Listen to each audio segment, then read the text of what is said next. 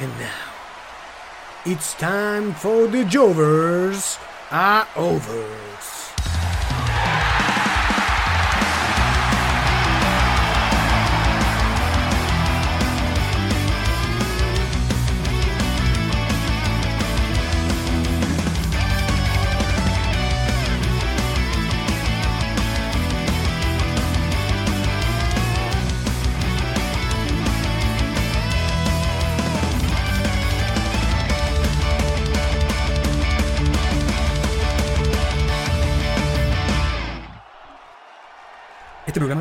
Los simples Jovers y fanáticos del wrestling.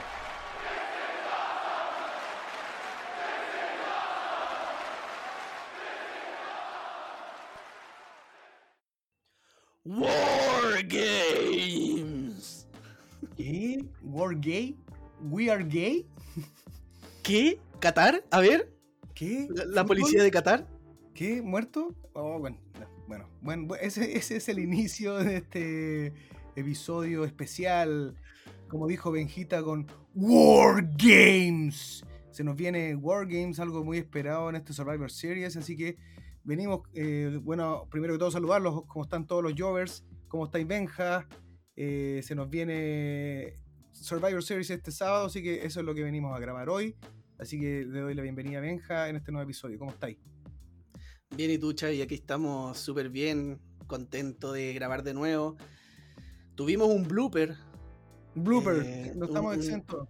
sí, porque vimos eh, AEW eh, Full Year, pero lo vimos los tres juntos, Andrés, Chavi y yo, y Andrés y Chavi se durmieron todo el evento. No, no andí sapeando. Sí, y no fue todo el evento, me- No, me- pero no, no, no era porque el evento estuviera aburrido, sino que era porque estaban cansados. Sí, Andrés había tenido el día anterior un, una, un compromiso agitado con, con, con sus amigos, con sus colegas. Entonces, no, con sus amigos, claro. no eran colegas. Sí. Claro. Yo Entonces, tuve, claro, yo tuve, yo tuve en la mañana ceremonia de ascenso en mi camino del tatami y de las artes marciales, pero también entonces to- todos estábamos un poquitito reventados. Lo que no habla claro, como dice el Benja, no porque el evento estuvo malo, yo, a mi gusto estuvo bien bueno, estuvo bastante entretenido, no lo habíamos tenido la oportunidad de comentarlo.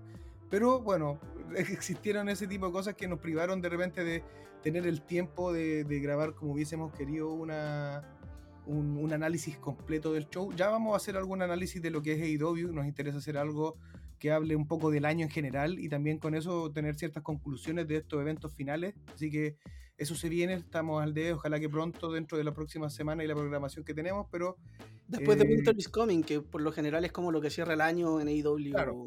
Eh, en Claro. cuanto a, a show grande, digamos. Claro, claro. Entonces, creo que va a estar bueno eso. O sea, estamos sé, que este, sé que este capítulo vamos a hablar netamente de, de Survivor Series, pero estaba bueno un poco cerrar y comentar esto que hiciste, este blooper, este botch que nos ocurrió con, con el análisis y que aunque Este bug.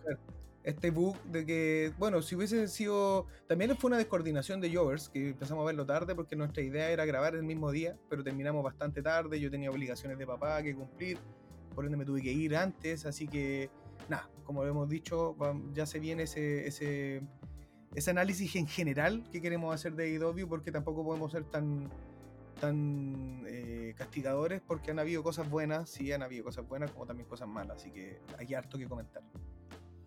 Sí, de hecho, bueno, por eso también no estamos, eh, no- estamos omitiendo un capítulo de análisis de Full Year, pero sí vamos a comentar algunas cosas, pero ya como dijiste tú, como más general, no tanto como un episodio enfocado en Full Year, porque ya, eh, claro, hubo algu- algunas descoordinaciones y con eso obviamente nos atrasamos y ya se viene Survivor Series y la lucha libre no para, ya está...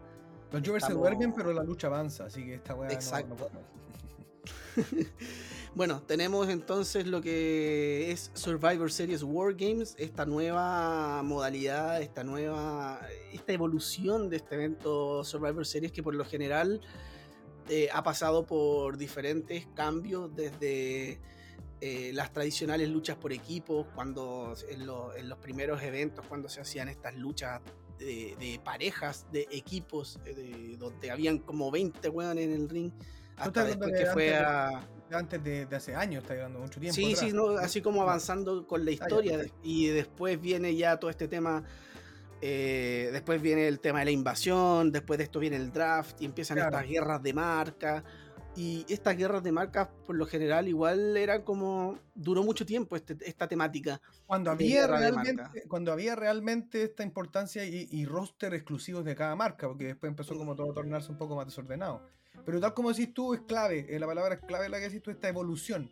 Creo que Wargames trae este, este como esta frescura porque se mantiene el contexto de equipos en y, y, llevado a un nivel, weón, que puta, todos esperábamos en algún momento ver, que era Wargames en el, en el main roster, se podría decir, en el show, en la programación semanal de los shows más importantes, y sobre todo en un evento como Survivor Series, que es dentro de los cuatro más importantes del año. Así que es tremendo, creo, el hype con el que se está preparando esto y que ojalá sea algo que, viene, que venga para quedarse, quizás, esta, como traer esta estipulación de vuelta y darle la importancia, bueno, yo creo, al concepto de Survivor Series como tal, porque que hace mucho tiempo se perdió y que de repente eran luchas por porque sí, nomás de 5 contra 5, sin ninguna, eh, por así decirlo, con algún arco o, trama.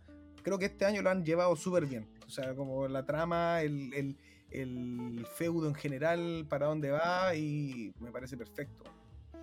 Sí, de hecho, bueno, si nos vamos a la historia de Survivor Series, como que siempre ha sido un evento en donde hartas veces han querido como evolucionar las cosas.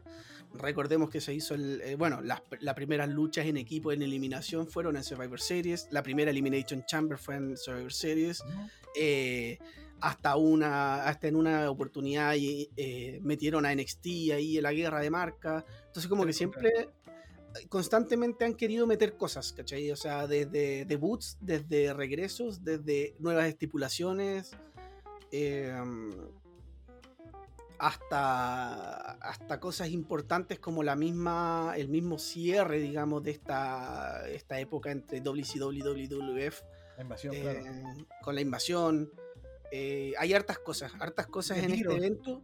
Retiro pero... estado en juego ahí en lucha de bandos, que eso es importante hablar, como de que siempre la, la, lucha como del 5 contra 5, la eliminación, hay algo en juego, eso es lo importante, o sea, es como que hay algo que se está, en este caso ahora, en este en este contexto actual eh, es Wargames, o sea, llevar la guerra como a otro nivel, que, pero que también tiene un desarrollo a nivel de, de, storyline, entonces se mantiene igual.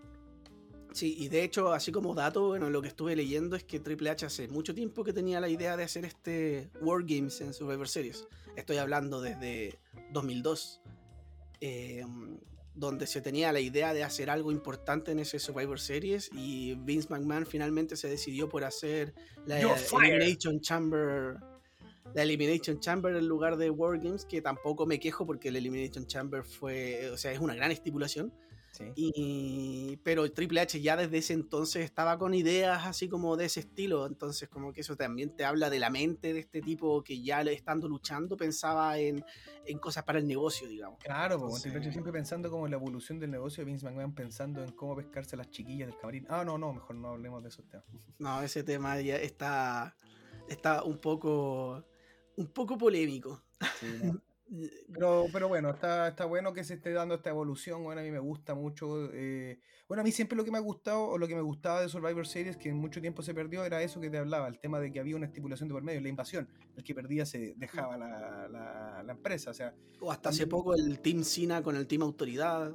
Claro, eh, o el Team se perdía la autoridad el Team Stone Cold con el Team Bischoff cuando Stone Cold era mm. como el alguacil, eh, tenía que dejar el puesto. Entonces, esas como situaciones en las que se jugaba algo muy importante, bueno, yo las sigo extrañando, pero ahora siento que eso se pasa como a otro contexto con, que, con la inclusión de Wargames, que te está dando una estipulación de lleno en, una, y es una doña estipulación eh, a un show tremendo. De hecho, mi, mi problema con, con Survivor Series en los últimos años, que como bien sabemos. COVID alert, COVID alert. COVID alert, no. Eh, he estado con un poco de tos, pero al parecer es alergia. Estamos todos en un eh, bucle de alergia, así que tranquilo.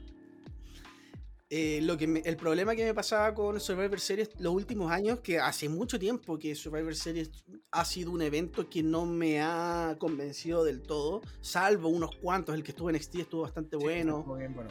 Eh, el que luchó eh, Styles con Lesnar creo que también estuvo bueno, pero en general son como poquitos. Sí, eh, desde hace mucho tiempo que Survivor Series perdió esa, ese como de evento grande, esa... Sí. Y, y yo creo que también se da por un tema, bueno, de construcción, pero también se da por un tema de que, de que hacían estas guerras de marcas que no llevaban a nada. O sea, si ganaba Raw, no, no ganaba nada. Si ganaba SmackDown, no ganaba nada. O sea, no había nada a cambio. ¿Qué, qué pa- ¿A quién le importaba si ganaba Raw o ganaba SmackDown? Si al final el, el lunes siguiente en Raw iba a ser como si nada hubiese pasado y, y cada uno por la suya nomás. Entonces, eh, no se definía nada. Es, parecía que todo era como un relleno porque el campeón no defendía, sino que era campeón contra campeón. Eh, no solo el mundial, sino que los de parejas también, los de midcard. Entonces todo era como campeón contra campeón y daba lo mismo el resultado porque igual no iban a haber cambios de mano. Entonces, eh, todos esos, factores le fueron quitando esta mística Survivor Series que yo creo que este año vuelve y esperamos que sea un, gran evento porque tiene toda la pinta de así serlo. Excelente, ¿no? Pienso totalmente que tiene pa- para allá va donde está llevándonos como el mood. Y yo creo que se ha dado desde que desde que anunciaron War Games, desde que anunciaron todo esto, el, el- el- se siente nuevamente este Survivor Series como algo importante y no solamente desde el punto de vista de esta lucha, el main event que va a ser de, bueno, de, eh, el equipo femenino y masculino, sino que también la cartelera en general. Creo que es un show que pinta para bastante bien. Así es. Bueno, eh, vamos a leer la cartelera entonces para hacer un recuento. No es muy larga, así que lo vamos a hacer rapidito y así partimos con nuestras predicciones. Andrés no está aquí con nosotros para poder Eso. realizar. Ni siquiera lo hemos emocionado a nuestro querido amigo, weón. se quedó dormido desde, desde el evento de Full Gear y no ha despertado. No, Andrés, es que Andrés ha tenido ha tenido hartas cosas este por eso también ha estado muy desaparecido en general en los capítulos, Sí. pero todo es por un por un bien mayor, así que todo ha tenido como hartos compromisos, hartos movimientos, pero todo eh, positivo.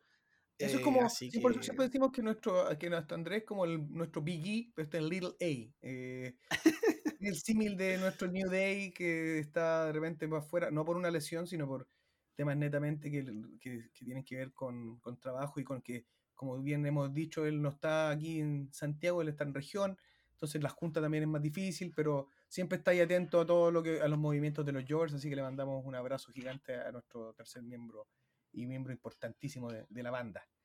Así es. Bueno, vamos por la cartelera. Eh, tenemos de momento solamente cinco luchas confirmadas, aunque eh, existe la posibilidad de que añadan una sexta este viernes en SmackDown. Así es. Esto lo estamos grabando día jueves. Em, bueno, si nos vamos entonces a lucha por lucha, tenemos em, por el campeonato femenino de SmackDown, tenemos a Ronda Rousey contra Chotzi. Tenemos a AJ Styles, el líder de OC, contra Finn Balor, líder de Judgment Day. Tenemos una triple amenaza por el campeonato de los Estados Unidos entre Seth Rollins, Bobby Lashley y Austin Theory. Belleza, quiero puro ver esa lucha. Tiene toda la pinta buena. Eh, tenemos el War Games femenino, donde el equipo de Bianca Belair, Alexa Bliss, Asuka, Mia Jim y otra luchadora por confirmar, que al parecer se va a confirmar el viernes. ¿Ah? Le cambiaron el nombre, no sé si te diste cuenta, ya no es Mia Jim, Ah, no, ahora es Michin. Michin, Horrible. ¿de verdad? Te lo juro. Oh. Como Michin, sí, Michi, Michi, venga. Venga, gato. Ah, Mi- Michi, Michi, Michin, pero con N final, Michin. Michin. Es horripilante el nombre, pero bueno. ¡Ay, que la- qué, qué horrible! Vince McMahon creo que Pero- mandó un, un WhatsApp diciendo eso. Sí, yo creo que eso es Vince McMahon. Eh, bueno, eh, y otra lucha ahora por confirmar que vamos a ver quién será. Y tenemos al Damage Control con Bailey y Yoskai Dakota Kai, con además Nikki Cross y eh, Rhea Ripley. Y por último, en el main event tenemos el World Games masculino, donde el Bloodline, Roman Reigns, los Usos, Sami Zayn y Solo Sikoa se enfrentan a Drew McIntyre, Kevin Owens y The Brawling Brutes, Sheamus, Butch y Rich Holland. Y probablemente los rumores o lo, o lo, que se dice es que el viernes se va a sumar una lucha más, que nosotros lo que podríamos intuir es que sería Bray Wyatt con LA Knight. Vamos a ver si se confirma, pero yo creo que podríamos igual predecirla en caso de que se dé. Por último, si no se da, la omitimos. ¿no? Sí, sí, sí, estoy totalmente de acuerdo. Bueno, podríamos partir con las, eh, con las predicciones. Vamos con las predicciones, mierda, vamos, vamos. Yo creo que deberíamos partir con la que, por lógica, debería ser el opener, que es el World Games femenino, ¿no? O podríamos partir ya de la, de la menos interesante a la más interesante, y desde ahí partimos al tiro con, con Ronda con Chotzi, que yo creo que todos estamos de acuerdo que es la peor. O sea, sí, depende. Yo creo que si queremos partir el evento con, con bombo y platillo, debería partir el World Games femenino. Sí, sí, sí, yo, yo también creo que ese va a ser el opener. Uh -huh. Como que si no lo fuera sería una sorpresa, porque siendo una cartelera corta y con dos luchas de la misma estipulación, sería raro que las dos estén muy juntas. Sí. Eh, bueno, partamos con esa, con el World Games femenino. Bueno. Eh, tenemos, como dije entonces, que las participantes serán Bianca Belair, Asuka, eh, Alexa Bliss, Mia Jim o Michin y una luchadora por confirmar.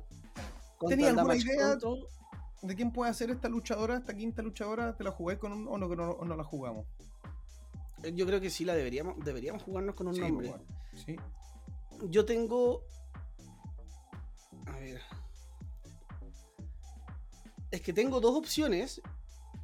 Y acá le quiero mandar también eh, un saludo a, a, Douglas, que el otro día estaba viendo un, una transmisión que hizo con, con Carlos Toro de, la, de, las predicciones de Survivor Series. Entonces, Nuestro amigo Douglas de, honor, de Honorary Jover. De Honorary Jover. Eh, también estuvieron haciendo las predicciones y él dijo una cosa interesante que me llamó la atención de quién podría ser esta persona. ¿Ya? Así que no me voy a robar los créditos para decir que fue idea mía. Pero tengo tres alternativas. Primero, Candice LeRae creo que es una, una, opción que por historia no sé si tendría tanto sentido. O sea, sí, igual podría tener sentido porque Candice oh, LeRae ha tenido sus choques con algunas del Damage Control durante las semanas anteriores.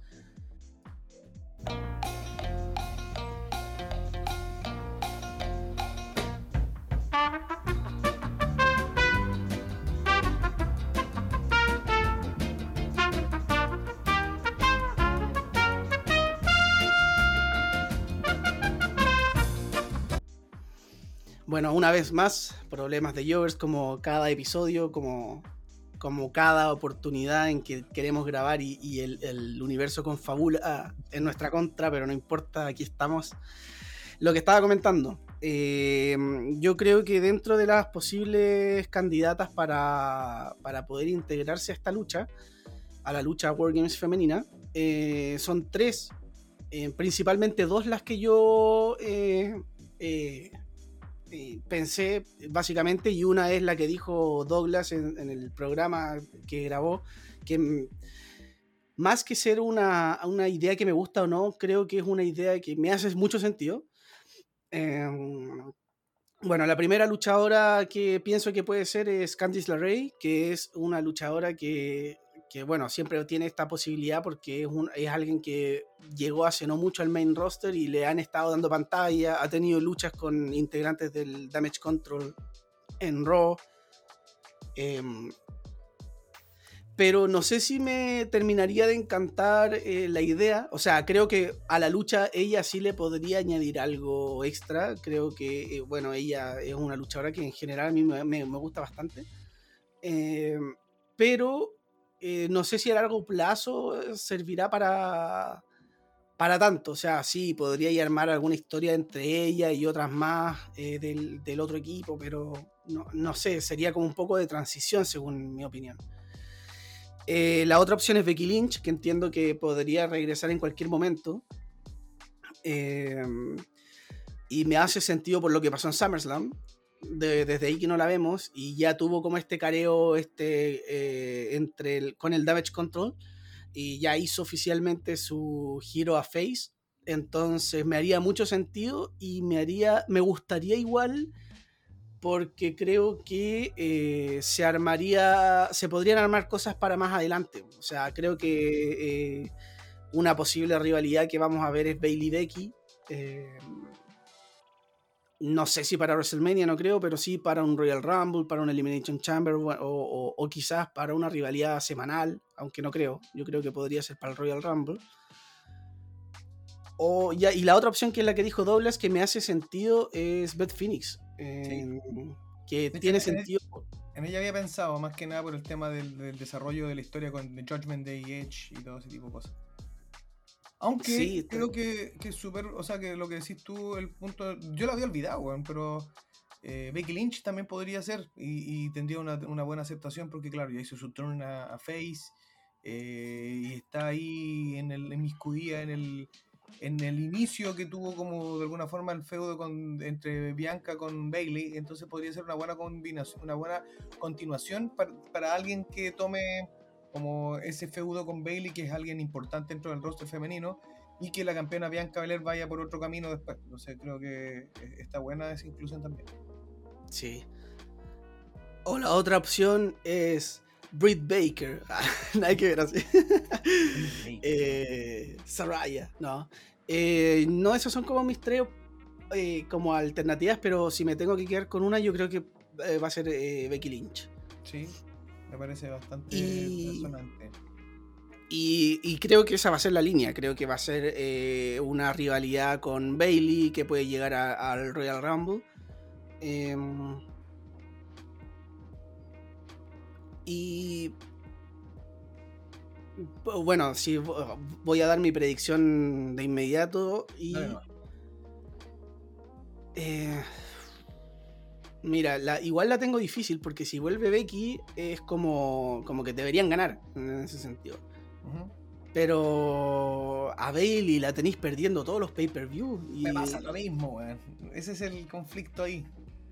Entonces, qué difícil, porque al final el damage control se tiene que ver bien, pues se tiene que ver importante y están perdiendo todas las luchas. O sea, incluso el Damage Control, bueno, obviamente ya son campeonas en, femenina en pareja, pero ya y también perdieron los títulos en un momento. Entonces, como que necesita como una gran victoria. Sí. Eh, entonces. Um, creo que me voy a arrepentir con mi luchadora sorpresa, porque si es Becky, creo que lo lógico sería que gane el equipo de la Face, pero me voy a ir por el Damage Control, así que creo que la persona que, que va a integrar este equipo, sí voy a decir Beth Phoenix para que tenga como sentido con la historia, y el hecho de que Beth Phoenix con su equipo pierdan no es tan terrible, digamos. No, no, no, Beth Phoenix en sí no genera tanto pop como Becky. Claro, tiene lógica tiene lógica lo que, lo que decís. Y creo que yo comparto lo mismo, que es como la razón de por, de, por, cuál de por qué se pone difícil esta predicción, que netamente los resultados que ha tenido el Damage Control eh, y que en el fondo tiene que tener una victoria importante pensando que, que, en esta lucha no se juega ni el campeonato de mujeres, ni el campeonato en pareja de mujeres. Es una lucha en el fondo, claro, ganar la estipulación, Survivor Series, cuál es el equipo más potente. En ese caso creo que perdiendo el equipo de Bianca no se ve como eh, en, alguna, falla en alguna falla en el sentido de buqueo, de que tú veas que pierda credibilidad, porque es el equipo en el fondo el que está perdiendo y estamos hablando de que Damage Control ya es un equipo como tiene que ser como los que vayan con la ventaja, porque estamos hablando de un equipo, o sea, de un equipo como tal, un stable. Bianca Belair con Asuka con, son como las luchadoras top, de, podríamos decir, de Raw, que fueron seleccionadas para bajo el mismo equipo en este caso. Además, claro. creo que es súper eh, importante el hecho de que si se va a incluir en este caso, por ejemplo, no sé, pues, digamos que Beth Phoenix, que también es quien creo yo que puede hacer. Eh, también le da como esta énfasis a la, creo yo, a una de las de las más eh, fuertes del, equipo de Bianca Belair, que, perdón, de, de, la, de Damage Control, que es Rhea Ripley, y que es dentro de las más importantes del, del roster en general. Por ende, creo que una victoria de Rhea Ripley sobre Beth Phoenix también va a llevar a, a la siguiente etapa de este feudo o no sé si sobre Beth Phoenix o a lo mejor algo que esté que la involucre a las dos en el resultado final. Creo que también va a hacer que eso desarrolle una lucha que es la que va a darse eventualmente entre estas dos competidoras. Entonces creo que también me la voy a jugar por ese resultado, por la victoria del Damage Control, para poder hilar y seguir continuando con, con, la, con, la- con lo que se viene para cada una, o por lo menos de la, a los rostros más importantes de estos equipos, como Bailey, Bian- eh, Rhea Ripley, Bianca Belair. Entonces creo que el resultado sería ese. Sí, de hecho, eh, podría ver venir que se armen como futuras rivalidades a partir de esta lucha. Eh, algo podría pasar con Nikki Cross. No sabemos qué tan del lado del Damage Control está porque eh, prácticamente eh, Nikki Cross vino a destruir a todas. como que en un momento también atacó a Bailey. Entonces, lo mismo con Rhea Ripley, que Rhea Ripley yo la veo como muy... eh, Por las de ella. por las de ella, eso, por, como por su cuenta. Como que perfectamente podría haberla abandonando el equipo, así, perfecto, Sí, en, en algún momento. que, como que diga, llegue Beth Phoenix, así como la última, hasta bueno, es para mí, chao. y las deja solas, no sé, ¿cachai? Puede haber O que tenga discusiones con el Damage Control, con Bailey, por ejemplo, y que empiecen a discutir así como, oye, pero tienes que hacer esto, no, pero se, se hace como yo digo, y hayan Claro. discusiones, y, y después ella, Rhea, decía abandonarla. Como que podría verlo venir porque este personaje de Rhea es muy como de, como dijiste tú, como de estar por ella misma, de no deberle nada a nadie. Ella está enfocada en el, en el Judgment Day, digamos. Entonces, también es algo que podría pasar, pero nos quedamos entonces los dos con que el resultado sería el, el- para, para Damage Control con su, con, con su compañía. Comprendo, totalmente lo, eh, comparto la, la- la predicción. Así que yo creo que pasaremos a la siguiente. Ya, la siguiente lucha, para no hacer, yo creo que esto es por lógica, porque no vamos a tirar otra lucha femenina como segunda, si es que esta es el opener, tampoco vamos a tirar la de AJ con Finn, porque sería de nuevo alguien del Judgment Day que ya estuvo en la primera lucha, así que creo que por lógica esta siguiente lucha debería ser la de la triple amenaza por el campeonato de los Estados Unidos. Claro, o podría ser esa o podría ser la que, la que si es que llegasen a confirmar una más. En, en- Ah, la de. Claro, si es Claro. que se confirma, por ejemplo, Bray Wyatt con. Podríamos ir con esa, si es que. O sea, suponiendo que la van a añadir. Quizás no la Sí. añaden y, y la omitimos Yo, nomás. yo pero- pasaría, yo pasaría esa netamente porque creo que, que la lucha en el fondo va a ser como la lucha de, por decirlo de alguna forma, del campeonato mundial que se va a de- defender. Aun- Aunque no sea campeonato mundial, pero tiene el calibre de un main event por el campeonato mundial que es la triple Ujú. amenaza. Esa la dejaríamos más adelante. Sí. Eh, bueno, eh, dale tú con esta. Bueno, o empezar sea, esta pre- si llegase a ser esta la lucha que nosotros, como una sexta lucha que, que agreguen y que sea la de eh, LA Knight con la vuelta de Bray Wyatt a los cuadriláteros, creo que el resultado debería ser el, de cajón, el que Bray Wyatt eh, vuelva de nuevo con, un, con, una, una victoria. Aunque, eh, no sé, es que creo que a mí, por lo- a mí, a mí en particular me, me parece bastante interesante este feudo. Muchos he leído comentarios de guanes que dicen que LA Knight no es alguien relevante, que por qué lo poní y que vaya a matar. No saben nada. No tienen idea de lo que hablan, creo yo también, porque se puede dar. LA Knight de oro puro. Se está dando, de hecho, ya un feudo interesante, weón, con, con, con alguien que, si bien muestra como. Me gusta que LA Knight se muestre como alguien que no tiene, quizás no se muestra como tan cagado a susto ante Bray Wyatt. Si es alguien que está como. Ya, soy. Te, te pon- te- te pongo cara, te, me pongo valiente frente a ti, pero igual me voy con cuidado. Igual como que te, hago el quite, ¿cachai?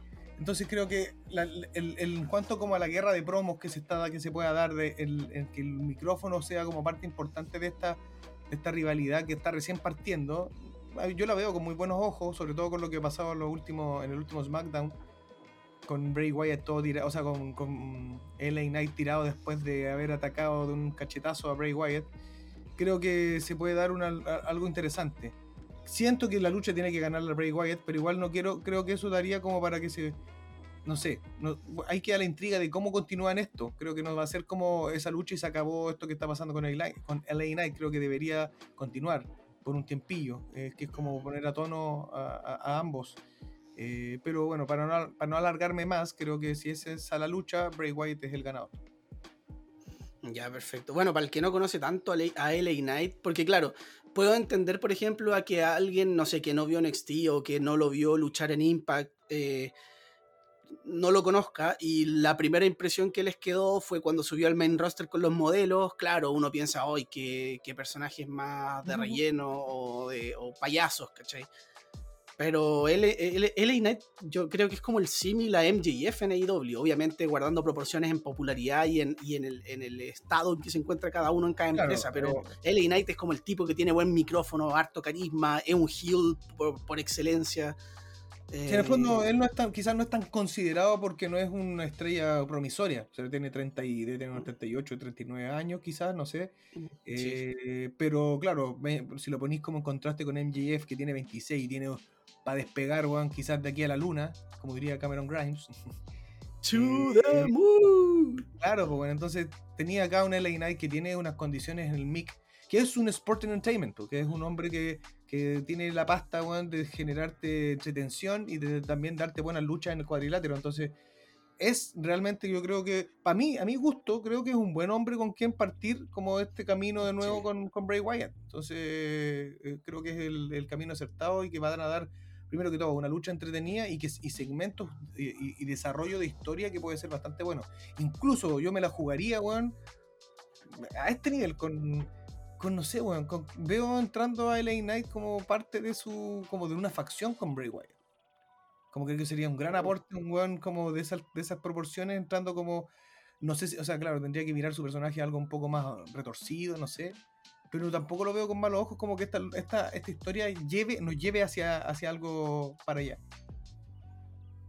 Pero bueno, eso. Bueno, yo creo que eh, LA Knight estoy súper de acuerdo con que es el oponente perfecto para ser el primer eh, oponente de Bray Wyatt en el ring luego de su regreso. ¿Y por qué digo esto? Porque creo que Bray Wyatt es un personaje que está al límite de cruzar esta línea de ir a regresar a este lugar que no quiere volver, digamos, como él mismo lo dice. Entonces, en este momento estamos viendo a un Bray Wyatt normal, pero que si lo como que si lo molestan un poquito, Sí. eh, ya empieza como a irse al lado oscuro, por decirlo así. Y creo que LA Knight es ese personaje egocéntrico eh, que lo provoca y que es como, dame lo que tení. Creo que ese es LA Knight. O sea, si hubiese sido otra persona, no sé, o al- algún face o alguien más cobarde, por- entre comillas, no, no, no sé si resultaría eso. Sí.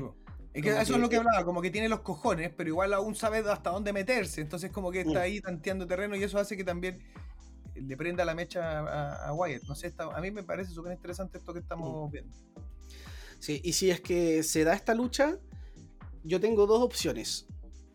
Una, gana Bray Wyatt, eh, es el regreso en el ring, ese debería, por, por lo que uno seguía la lógica, debería ganar Bray Wyatt.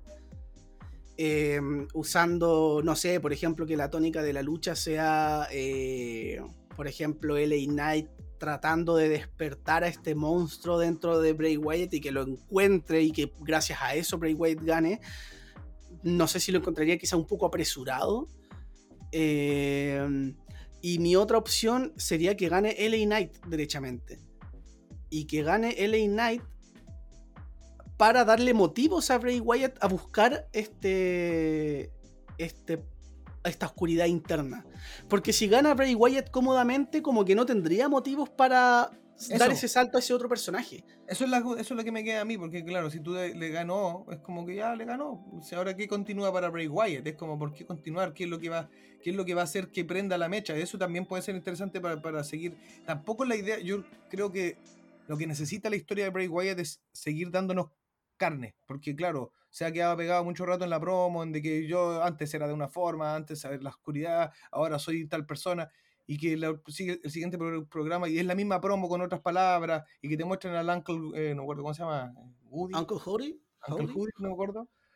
Creo que tiene que haber en esta lucha, si se llega a dar, tiene que haber un, un nuevo capítulo, tiene que aparecer, o no sé, un- la parte esta que, que Bray White no quiere mostrar, o eh, no sé, la presencia de este Uncle Hoodie, o pero algo, tiene que suceder algo y no quedar solamente en lo que ha sucedido y como que ganó y listo y se va, ¿cachai? Y la próxima semana nos va a seguir hablando y nuevos mensajes crípticos. A mí me encanta que estén estos mensajes y el código QR y que ve- veamos este mundillo, pero siempre Hay y que cuando avanzar. tenga que avance eso, que nos muestre más cosas, no que se queden siempre la, la misma pala- la misma promo con otras palabras y una promo después final del Uncle Wood. Entonces no, tiene que haber, eh, como decís tú, si llegase, si gana Bra- Wyatt, tiene que ganar de una forma en la cual te sigan contando esto y que LA Knight siga metiendo sus narices, no sé, por ahí va.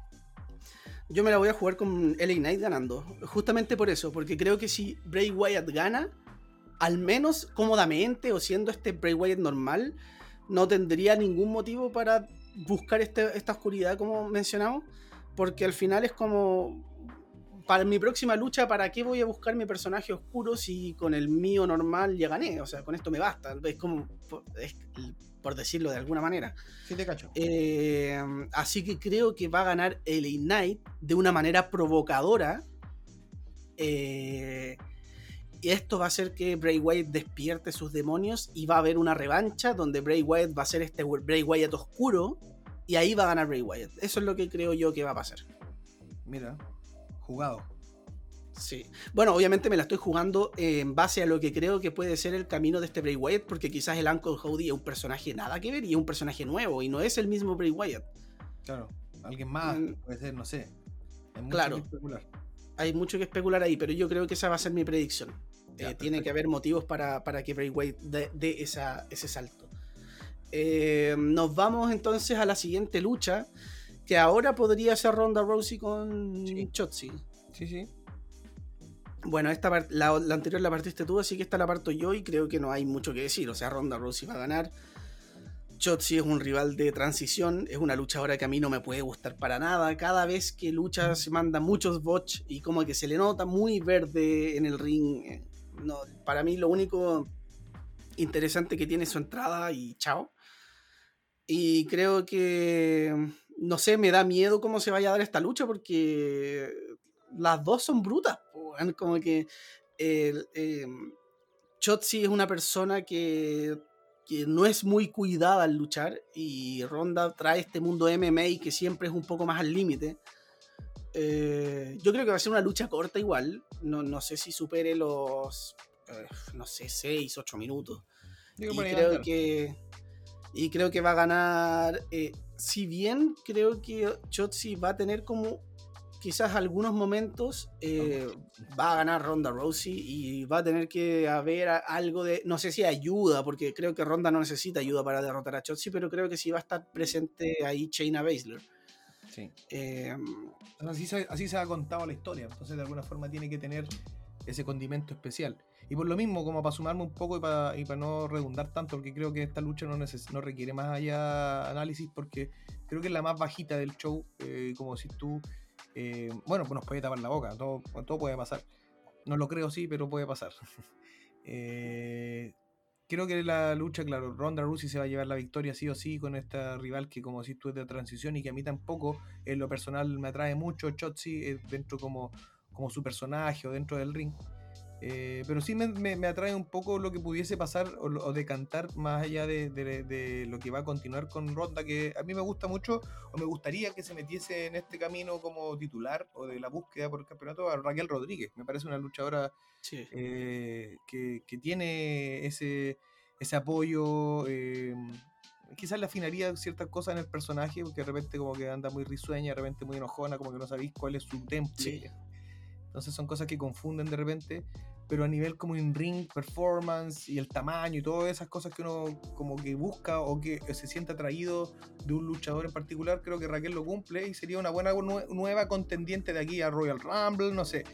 Eh, pero creo que por ahí debería de cantar y que Chotzi, claro, ahora pase a, otra, a otra a otro tipo de programación, a otra feudo, quizás con China Baszler ahí, que le toque las narices en la lucha y que eso decande en, en, una lucha entre ellas y que se vaya por ahí el camino, no sé. Pero esa es mi, la, mi predicción también es Ronda Rousey llevándose la victoria. Sí, yo a Chotzi la mandaría a la división en pareja, así como que sea la mierda, compañera. eh, no sé, bueno, yo eh, es como muy Vince McMahon lo que digo, pero de repente cuando no tenéis un plan con alguien, quizás mejor mandarlo a la división en pareja a, buscar algo por ahí, porque de repente cuando una persona no tiene quizás un talento o no tiene un eh, quizás una calidad tremenda en el ring, se puede disimular más con un compañero o una compañera en este caso. Sí, a mí me sorprendió mucho que Chotzi sea como la que vaya por el campeonato, bueno. son cosas eh, bueno, vamos a la siguiente. Yo creo que la siguiente debería ser la lucha entre AJ Styles y Finn Balor, en Sí. donde el líder del OC, AJ Styles, y el líder del Judgment Day, Finn Balor, los ex Bullet Club, eh, se enfrentan. Esta es una lucha que, que, o sea, yo creo que todo fan eh, está a gusto con ver un Balor Styles. Eh, ya se vio una vez en un TLC, pero no fue lo mismo porque no hubo construcción. Eso fue porque Styles prácticamente estaba parchando, como se dice en Chile, como estaba reemplazando. Porque creo que originalmente esa lucha era Finn Balor contra Bray Wyatt, ¿o no? No me acuerdo, pero al- alguien, no, alguien no pudo luchar. Y, y lo mandaron y yo tengo muy claro los recuerdos porque en ese momento Styles estaba en un live acá en Chile y se tuvo que ir para Estados Unidos de vuelta para luchar allá en TLC en esta lucha con Valor. Triple estuvo H bastante en bu- boca, ¿o no? Sí, Triple H se puso las botas y vino al día siguiente, eso estuvo bastante bueno. Pero. Pero. eh, y bueno, esa lucha estuvo buena, pero no es lo mismo. O sea, no hubo historia, no hubo nada. Acá sí hay historia. Lo único que me deja un poco como de. "Mm, eh", es el, el hecho de que. Cuando uno habla de un Finn Balor y un AJ Styles, igual uno habla como de un Dream Match. Y, y cuando uno ve un Dream Match, eh, uno quiere ver un, un- igual un clásico. Y yo creo que este no va a ser un clásico. Porque la historia se va a comer, por decirlo así, este Dream Match. O sea, creo que van a haber interrupciones. Va a estar Dominic, va a estar Rhea Ripley, va a estar OC, va a estar Mia Jim o Michin o como sea. Eh, entonces creo que va a ser una lucha interrumpida. No, va a ser, yo creo que sí va a ser una buena lucha, pero no va a ser ese clásico. eh, o sea, va- van a haber hartas interrupciones, se van a contar, eh, el- van a seguir contando esta historia del, del OC con, con el Judgment Day, que yo creo que debería terminar pronto. Eh, No aprendió mucho, por lo menos creo que a mí no me ha gustado tanto como lo que, lo que esperaba.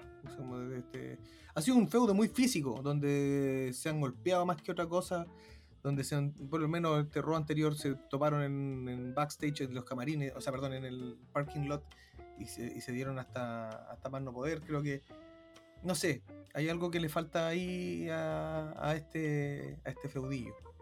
Eh, Yo creo que desde que perdió el OC en, en Crown Jewel, que no. que como que la, la rivalidad se estancó, quizás. Porque el OC ya. Bueno, también tiene que ver un poco el, el tema de calendario del OC, que también es- siguen en Japón. O sea, de hecho tienen fechas en Japón. Y por eso también no aparecen siempre. Eh, entonces, eso también creo que le ha afectado porque el OC no se ha visto fuerte. Eh, pero bueno, yo esta lucha también la tengo muy difícil porque si bien, pucha, es que voy a volver al tema que he comentado en los otros capítulos anteriores, que necesito ver a Valor como el de verdad el líder del Judgment Day, que gane sin trampa y que gane de forma contundente, que se vea como el tipo importante. Porque sí, está bien, tuvo su victoria importante contra Edge en Extreme Rules, pero también fue con ayuda y, y- y fue prácticamente fue, fue Rhea Ripley la que se llevó la victoria en ese, en ese momento. O sea, no, como que necesito ver más del Judgment Day, que sí, que sean una agrupación fuerte y no sean una agrupación que siempre necesite la, la ayuda de, de Rhea o que. Eso, eso es lo que yo creo que es, es- es eso. Yo creo que el, el- el problema con el Judgment Day no es como.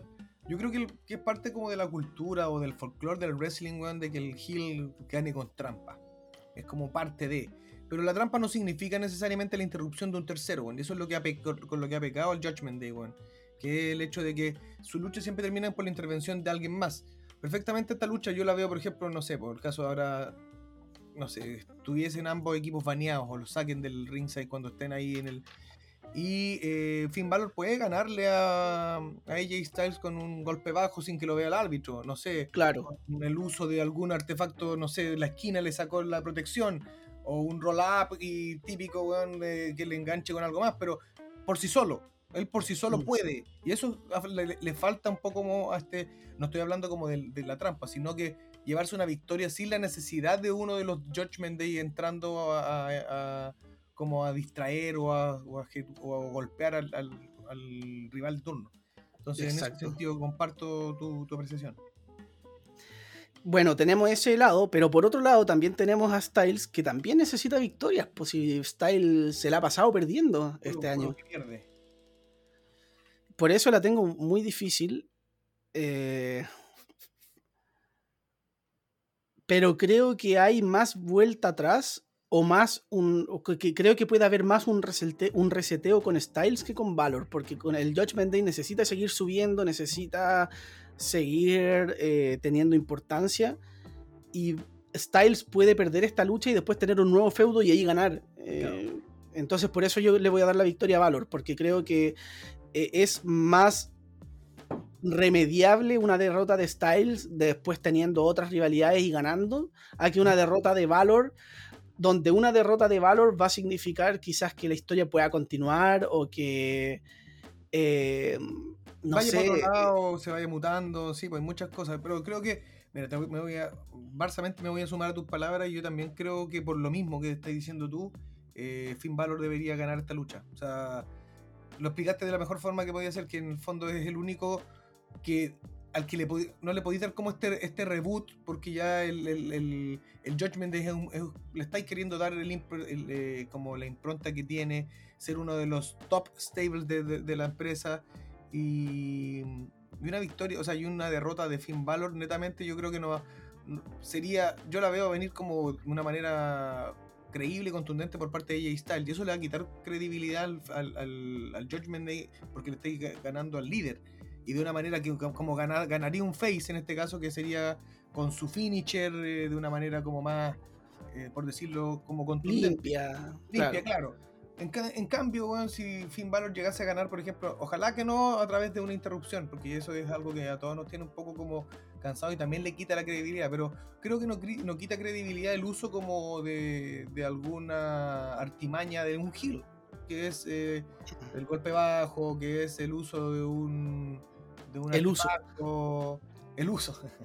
El uso o, muchos otros factores que, no necesariamente implican a un tercero, sino que el uso como de, distintos tipos de artimañas de Hill para poder llevarse la victoria, que eso tampoco le quita la credibilidad a Styles, porque en ring performance todos saben la calidad que tiene y que en este caso netamente incluiría algún, alguna, algún tipo de, en este caso como de otra acción que lo lleve a la derrota y eso podría llevarlo a otra o una interrupción, no necesariamente del, del, Judgment Day, no sé, pero una, algo que genere esta como distracción de Styles eh, y que, claro, como decís tú, eh, lo pudiste recuperar ganando otro feudo. Ahora, si Finn Balor pierde, va a costar un poco como volver a creerle a este stable. Entonces, me sumo mucho a las palabras y también le doy la, la victoria por eso mismo a Finn Balor. Sí, aunque igual eh, tenemos que considerar que ahora el OC está con esta nueva incorporación que es Mia Jim. Le voy a seguir llamando Mia Jim, al menos por ahora, porque me cuesta decirle Michin. Eh, tenemos esta nueva incorporación que puede ser también importante para esta para esta lucha. O sea, no sé si me gustaría tanto, pero lo veo posible que pueda ganar Styles, por ejemplo, de una manera en que Rhea Ripley está a punto de ayudar a Valor y aparece Mia Jim a detener a Rhea y eso distrae a Valor y Styles aprovecha un Styles Clutch o un Phenomenal Forearm o cualquier cosa y se puede llevar la victoria también. Lo veo posible. Pero no me gustaría porque eso implicaría, como dijimos anteriormente, que Valor pierda y que se siga o que siga necesitando, claro, le quite valor y que pierda esa impronta un poco como líder del, Judgment Day. Bueno, yo creo que con eso estamos con esta lucha y eh, la próxima, eh, creo que nos quedan solamente dos, ¿no? Sí. Bueno, entonces vamos con la triple amenaza por el campeonato de los Estados Unidos, donde Bobby Lashley se enfrenta a Austin Theory y a eh, Seth Rollins, el campeón actual de los Estados Unidos. Así que. La peluda, weón, encuentro yo la predicción, weón. A mí, primero que todo, lo que quiero hablar, a mí me ha gustado mucho, weón, cuando han llevado a, Theory. Me gusta cómo lo presionaron, cómo, cómo contaron la historia para que en el fondo llegase al lugar en el que está hoy, como en esta violencia, como desenfrenada, en esto como que no le importa nada y está eh, con una impronta muy rebelde, muy violenta. Me gusta ¿por qué? porque en un comienzo cuando le hacen perder el, canjeo del Money the Bank, yo creo que todos encontramos, dije, ¿qué, pensaron? ¿Qué es este cagazo? ¿Qué es esta weá que está pasando? Bueno, eh, el que estaba, lucía como la promesa, perdiendo y canjeando en el campeonato de los Estados Unidos. Entonces como what the fuck, weón. Yo creo que todos pensaron eso así como, de verdad, qué chucha, qué cagazo es este. Y lo han desarrollado de una manera muy inteligente, creo yo, porque también mete un poco, según yo, eh, mi forma de ver las weas medias como místicas, qué sé yo, esto de lo que uno carga, de que uno carga de repente ciertas cosas con como la expectativa en otro. Como que todos tienen una expectativa puesta en alguien acerca de. En este caso, luchísticamente, todos sabían que Austin Theory es el protegido de Vince McMahon. Eh, lo llevó como hacia el lado como más main event. Fue campeón de los Estados Unidos. Luego gana este, este Money in the Bank. Es el típico perfil que de repente muchos fanáticos no se tragan porque saben que es el consentido del mandamás en este caso. Sabiendo que Austin Theory tenía, tiene el carisma, tiene eh, el talento en el ring, tiene como más allá de no solo por ser elegido por, el, por, el, por los ojos del, jefe en este caso.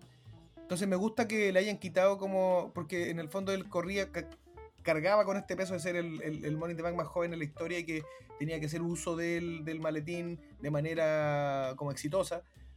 Y era un peso, o sea, si tú lo ponís como dentro del contexto, era un peso que él cargaba porque tenía que llevar este, esto, esta expectativa con la que cargaba también el jefe y toda esta weá. Entonces, que lo haya perdido es como desprenderse de eso. Es como cuando uno habla de como tienes que dejar ir para crecer y la weá, como un poco eso. ¿Cachai? Como soltó el maletín y es como, bueno, ahora las expectativas me las paso por el mismo, no me interesa, yo voy con, yo quiero, lo que estoy ni ahí con ser, weón, visto como el más joven acá, el más joven allá, me interesa una mierda. Yo, weón, voy a ir por mi camino, weón, haciendo cagar a todos hasta llegar a mi objetivo, en este caso que volver a ser campeón de nuevo de los Estados Unidos, poniéndome más violento, no me interesa. Y creo que esa vuelta, que es súper humana, que es como un. Es como llevarlo como a la realidad. Es algo que pasa de repente, cuando cargáis con ciertas weas que te cuestan y decís, chucha, la gente espera esto de mí, entonces ¿quién lo voy a lograr o no? Chao con esas cagadas, weón, a la mierda. Yo hago las cosas por mí y no por lo que van a creer de mí. Entonces me gusta que le hayan dado esa, esa vuelta y por ende, igual creo que sería demasiado como. Puta, por, eso voy ahora como con mi predicción, que sería muy apresurado de repente pasarle al tiro el campeonato de, los Estados Unidos. Eh, como que hiciste el, cambio de personaje, lo llevaste por este lado rudo, que no quiero hacerlo y quiero ser. Es como, no, no, espera un poco, hay que desarrollar todavía un poco más. Y creo que el Ashley todavía también tiene que contar ahí la historia que está contando con Brock Lesnar entonces el campeonato, el campeonato de los Estados Unidos creo que está en muy buenas manos en, la cintura de Seth Rollins. Por ende se lo dejo a él. Creo que va a ser una tremenda lucha la que vamos a ver de nuevo. Nuevamente el desarrollo aún más potente de, de, Austin Theory, que lo vamos a ver más catapultado todavía. Pero Rollins como buen sabio, como buen como buen arquitecto, como buen visionario, eh, va a seguir siendo campeón, porque es el que mejor le hace hoy por hoy el campeonato le da esta impronta, le da esta, este, este, este lugar en el que está hoy día, que es eh, siendo como el reemplazo, entre comillas, del campeonato de los unificado. Entonces mi predicción va como a, la retención del campeonato por parte de Seth Rollins. Em, a mí, eh, pucha, es que tengo como eh, un problema con, todo esto de, Austin Theory. Que si bien me gusta también el camino de este Austin Theory más agresivo y con más como, sabéis que no le debo favores a nadie, acá yo estoy por mi cuenta y que se vayan todos al carajo. Me gusta, me gusta esa personalidad, pero me pasa que sigo encontrando poco creíble la decisión que tomó en, eh, al canjear el maletín ahí. Porque ya tenemos varios problemas. O sea, al menos yo lo veo así. Eh, primero, eh, que estáis canjeando por un campeonato midcard. O sea, ya está bien que es un campeonato que ahora está teniendo importancia porque Roman no está siempre. Pero de igual forma es un campeonato midcard. Y tenéis la oportunidad de canjear por el campeonato máximo. O sea, es como, no sé, tenéis la oportunidad no sé, es que tenéis la oportunidad de, A mí me pasa que, perdón por interrumpirte, pero me, pasa como que el, el por qué no lo hizo, creo que también se explica bien, weón. O sea, es, mi opinión, eh, que no, deja de, tuya ser, la tuya ser válida. Pero siento que lo, que lo explican bien el hecho de decir, weón, el campeonato máximo, si bien es, como lo que tengo que canjear, eh, es muy imposible en este momento porque Roman nunca está solo. O sea, me voy a canjear y están los usos, está Paul Heyman, está siempre hay alguien acompañándolo. O está solo. está solo, también pues, siempre hay alguien que puede ayudar y tocar las narices, weón, en el hecho de, de- del canjeo. Por ende, mientras Roman sea campeón, nunca como que lo voy a lograr. Creo que es, es una como una excusa, de alguna forma, por así decirlo, creíble. Que, está, que se articula muy bien como con la realidad de lo que muestran eh, las defensas de Roman, donde nunca está solo. Sí, pero a mí también se me cae ese argumento porque está bien, como que lo comprendo, pero lo entendería más si es que le quedaran pocos días para canjear a Austin Theory. Pero tenía un año completo casi. O sea, ahora ya, bueno, desde... ¿cuán- ¿Cuándo, fue el, el- Como en julio, por ahí, que fue el in the Bank? Eh, no, o antes. Bueno, tenía hasta después de WrestleMania, ¿cachai? Tenéis todo ese tiempo. Quédate con el maletín en la mano ahí eh, hasta Pero- después de WrestleMania y cuando ya veis que de verdad se te están acabando las posibilidades, ya, bueno, no me queda otra, voy por Rollins.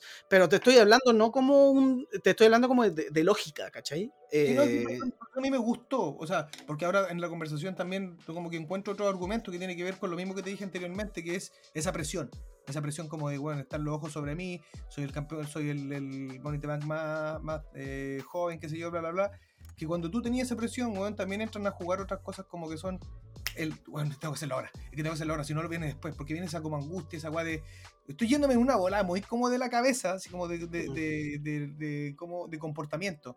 Y cuando uno tiene esa presión culiada, de repente actúa como el pico. O sea, cuando tú tenés mucha presión sobre ti, porque hay expectativas, de repente te equivocáis. Así como que, oh, weón, ah, ¿qué hago? Eh, Ya, voy a canjear acá porque no puedo, porque, bueno, acá a Roman no, no, a Roman no voy a poder canjearle porque, eh, puta, ahora Rollins acá, voy y canjeo, voy y canjeo, esta es la mía. ¿Cachai? Como que entra a jugar con ese error humano, con esa weá que hay de poder cagarla, de que tomaste una decisión, weón, errada nomás. Y eso también te puede llevar a tomar o dos caminos, o te vaya a la cresta, weón, te equivocaste y tu personaje se va a la chucha, y es como, estoy, neta, esto sabemos que es parte de guion, pero un camino era ese, así como me voy a la chucha, canjeé, me equivoqué, estaba toda la presión sobre mí, cagué, chucha, la- me, me, me, me, pitió un condor.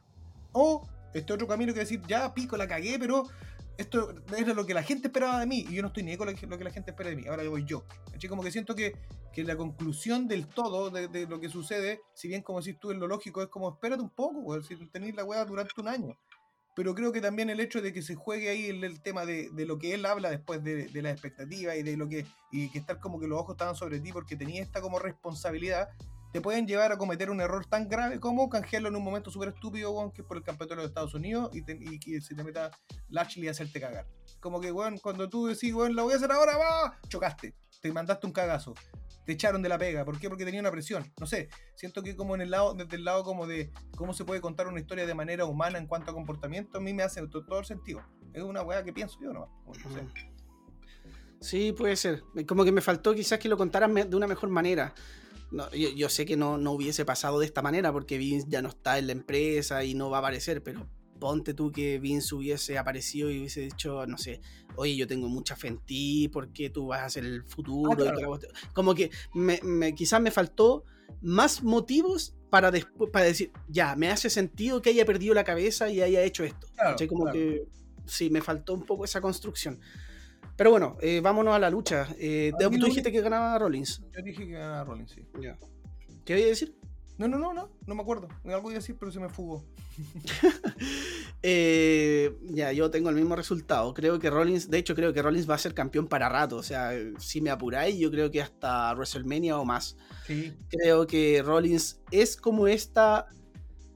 va- Suena feo, pero es, es verdad que es como esta segunda cara de WWE. Porque la primera es Roman Reigns. Eh, entonces, eh, creo que para hacer esta segunda cara, eh, mantener el campeonato por harto tiempo va a ser súper beneficioso para él en ese sentido, porque va a ser como la rivalidad principal prácticamente de Raw.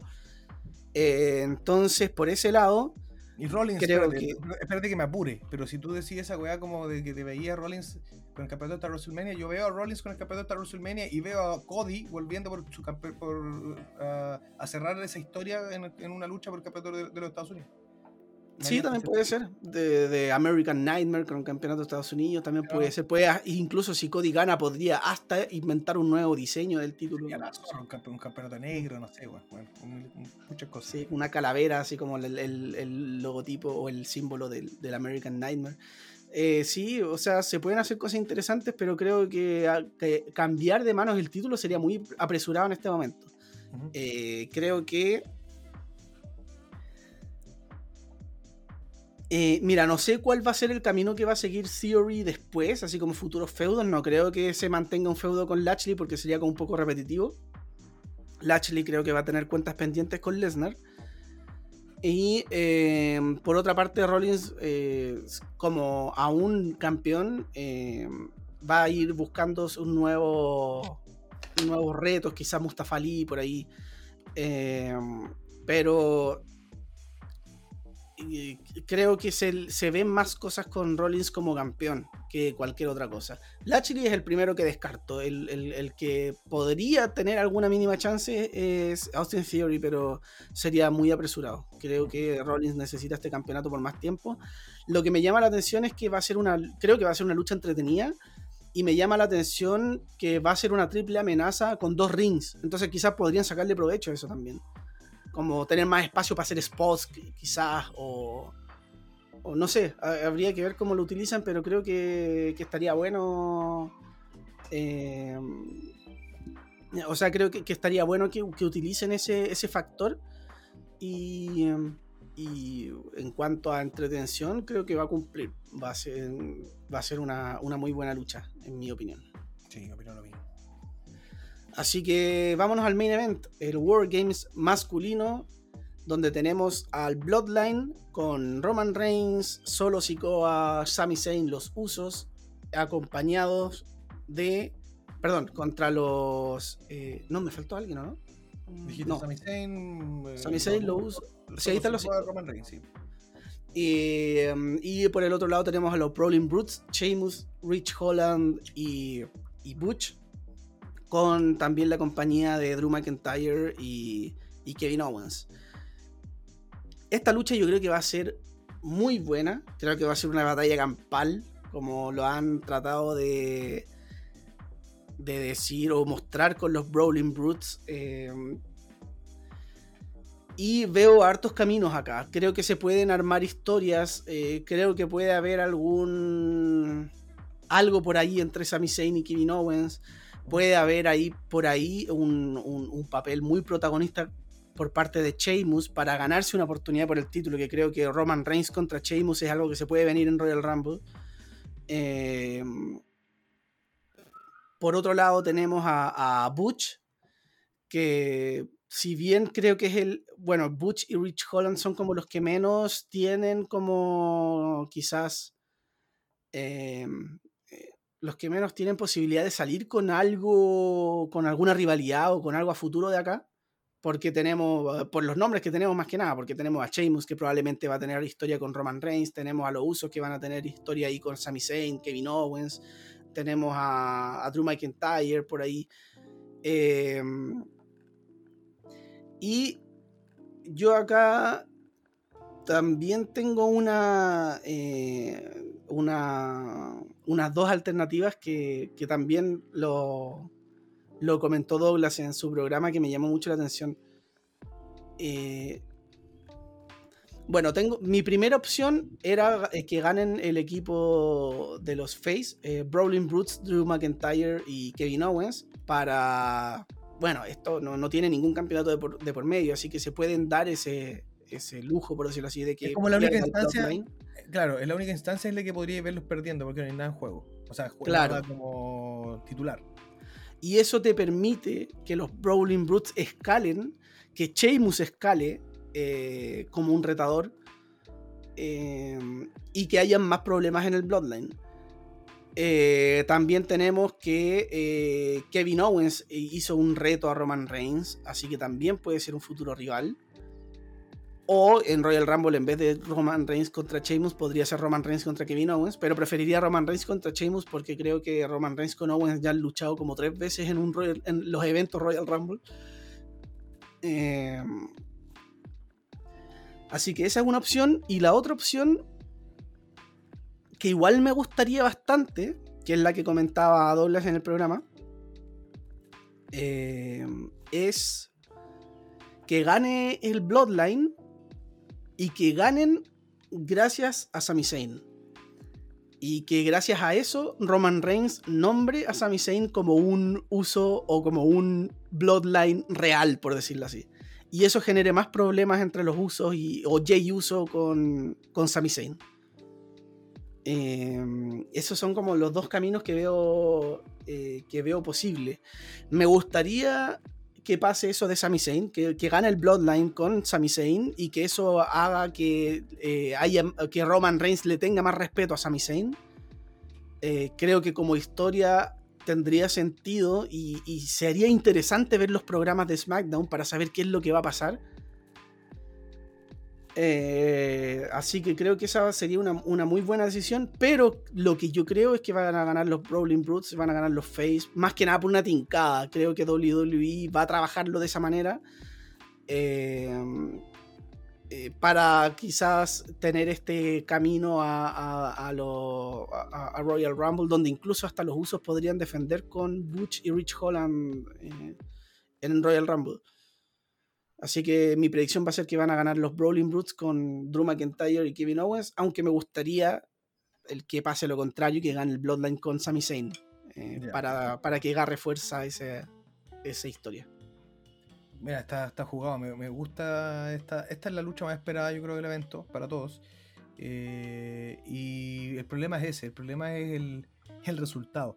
Eh, aquí un, por un tema netamente también de, de, de morbo y de, de, y de competitividad, eh, voy a dar mi predicción hacia el Bloodline.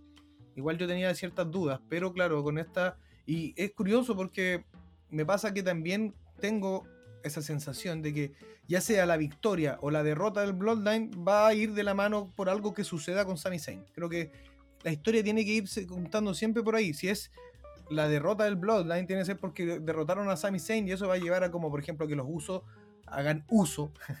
más, más aún de que, de que bueno, eh, Jay Uso tiene que decir, bueno, por favor, saquen, este one ya no tiene que seguir acá. Y que de alguna forma siga manteniendo el favor de Roman Reigns para, para mantenerse en el Bloodline. Eso es una por una parte, pero creo que tiene más sentido darle como, y, y, también lo veo como, como una historia que pueda continuarse, pero que tiene también una posible, un posible quiebre. El hecho de que nos mostraron, por ejemplo, en el SmackDown anterior, que se encontró en el ring cara a cara Sami Zayn con Kevin Owens. O sea, Kevin Owens dijo que claramente que Sami Zayn es su hermano y toda la weá. Entonces, claro, yo no sé si en, en, en, Wargames se va, vamos a ver este, este mano a mano eh, entre eh, Kevin y Sami.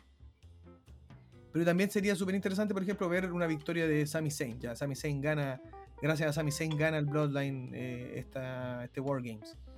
Pero eh, semana a semana vemos como hasta Sami Zayn eh, ganándose el favor de Roman Reigns, qué sé yo. Pero también, por otro lado, mmm, el, eh, que pueda existir el conflicto y que Jay o Jimmy, o sea, Jay Uso diga que este buen está haciendo como doble cara quizás porque lo ven, no sé, pues, en backstage con Kevin Owens hablando, no sé, nunca peleando, pero sí hablando. Entonces, weón, ¿de qué lado estáis?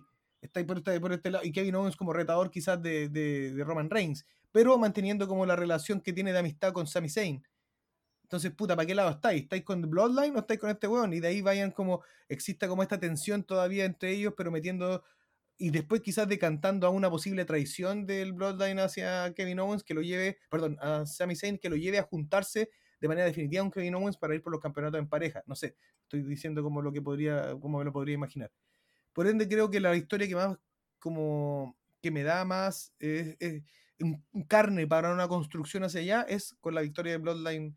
No sé si vaya a ser o sea, en definitiva por Sami Zayn, pero me gustaría que fuera por ahí. Pero sí le doy la victoria al Bloodline. Sí, de hecho lo que podría ser sería como, eh, eh, complementando lo que dijiste, podría ser que esta, eh, esta dualidad de Sammy como de, oye, ¿de qué lado estás? De, de, del Bloodline o de Kevin Owens. Eh, sabemos que Kevin Owens y Sami Zayn son muy amigos y tienen una historia también para atrás. podría decantar en que en Royal Rumble sea Kevin Owens contra Roman Reigns y Sami Zayn afuera, pero sin, sin, saber a quién va a apoyar. O sea, como más Sami o menos como, lo. Claro, o como árbitro invitado, no sé. Bueno, o como, sí, como árbitro. Como, me acuerdo como cuando hicieron el. que no se aprovechó de la mejor manera, pero me acuerdo cuando hicieron en el Royal Rumble el Kevin Owens con Roman Reigns y estaba Jericho colgando en esta jaula como de tiburón. Ah, sí, eh, bueno, ahí no le sacaron mucho provecho, pero. Eh, Era buena idea, sí. Claro. Entonces, algo por ahí, aunque me, no sé, creo que se podría hacer algo bastante interesante con eso. Y yo creo que a mí me da la tincada de que la traición no va a ser tanto del Bloodline a Sami Zayn, sino que al revés, yo creo que va a ser de Sami Zayn al Bloodline. Pero como una traición, no- no, para que el Bloodline quede de face y Sami quede de, de, de heel, sino al contrario. Com- es como esta traición que el público todo estuvo, o sea, como todos estaban esperando y por fin llegó. Como, eh, y yo lo veo posible, por ejemplo, no sé, pues en Canadá, en Elimination Chamber, por ejemplo. Donde es como, no sé si te acordáis cuando Daniel Bryan era parte de la familia Wyatt y después Ujú. Daniel Bryan por fin traicionó a Bray Wyatt y el público estaba todo, yes, yes, Sí, así bueno. como por fin. Eh, algo así, weón, que creo que igual podría ser. Y, y Sí. Sami Zayn yendo en contra del, del, del Bloodline. No, yo creo que la Eh, weá, a mí, a mí, a mí- creo, a mí, en mi cabeza que, que va a ir más por el lado de la humillación. Como porque, claro, ya nos mostrado dos veces, ¿cachai? La primera es cuando eh, le sacan la, por la camiseta y se la cambian por la del Honorarius. eh, y, la, y la siguiente, claro, como que Jay lo, lo, lo trata como de que no, es, no le gusta, qué sé yo. Siento como que, que la historia siempre está, te ha mostrado como a un Sami como que está a punto de que lo van a votar, pero se gana, weón, de alguna forma u otra, a, Roman Reigns. Y, lo- y el hecho también de que de que esté ahí como que les cause simpatía, que todos se ríen con él, que Roman rompa el personaje y se muestre más humano. Creo que en algún momento va a decir como ya, ¿sabéis qué, weón? Ya, no, se aburrieron y lo terminen masacrando y eso va a hacer que la gente como que se apueste aún más por el lado. Bueno, la que decís tú Mm. también es posible, ¿cachai? Pero son dos historias que siempre eh, van a llevar a que te muestren a un Sami Zayn con el apoyo de la gente. No creo que vaya a ir por el campeonato mundial directamente. Yo creo que es, un es una construcción que van a hacer. Ojalá que se haga en algún momento y pronto. Pero sí veo perfectamente bueno, a Sami uniéndose a Kevin Owens y disputarle los campeonatos en pareja a los usos. Sí, eso yo creo que para allá es para donde van. Sí. Así que yo creo que con eso cerramos, porque ya estamos con todas las luchas de, de lo que va a ser Survivor Series. Eh, esperamos que vaya a ser un, un- un gran evento y ahí vamos a estar también para el análisis, probablemente con Andrés, que pueda también unirse ahí al análisis. Claro Eh, sí, no sé si quieres comentar algo más. Eh, yo creo que no, yo creo que era eso lo que nos traía hoy. la, mm, la cartelera está buena, a mí me gusta, me atrae, va a ser un evento entretenido, me gusta que también sean los sábados. Eh, Wargames está ahí, estamos expectantes hace mucho rato de, ver un Wargames y sobre todo con este con este mm, roster que va a participar, weón. Creo que es tremenda lucha la que vamos a ver. A mí me encantan hoy por hoy los Brawling Brutes. Creo que es una de las grandes como creaciones que se ha hecho en la época actual. eh, y aparte que el Drew McIntyre siendo como calza perfectamente ahí como un Brute más de manera honoraria quizás. Kevin Owens también es un weón que tiene ese perfil de peleonero. Entonces, ambas facciones creo que se van a, va a ser una guerra tal cual. eh, y me va, va- es, lo, es lo que, bueno, la lucha que hay de- del Triple Threat por el campeonato en, en Estados Unidos también me atrae mucho. Eh, y nada, creo que va a ser un tremendo evento y lo espero con hartas ganas para, para poder comentarlo después en el análisis previo. O sea, sí, tiene mucho como aires a NXT Takeover Wargames, tiene como mucho ese aire, hasta con música de Black Sabbath. eh, Sí, no, tremendo. así como todo muy bien en ese sentido, como muy, muy adulto, entre comillas. Así que me, me- me gusta, me gusta ese, ese estilo. Sí. Eh, bueno, con eso estamos entonces, nos vamos a ir eh, esperando lo que pase el, el- el- el fin de semana el fin de semana de Survivor Series. Eh, así que eh, se vienen días cargados de lucha. También está el eh, Winter is Coming pronto en AEW, aunque eh, también tenemos capítulos donde vamos a hablar de eso y de vamos a hablar del año, como dijo Chavi, del año de AEW, el año de WWE. Tenemos pensado hacer algunas cositas por ahí.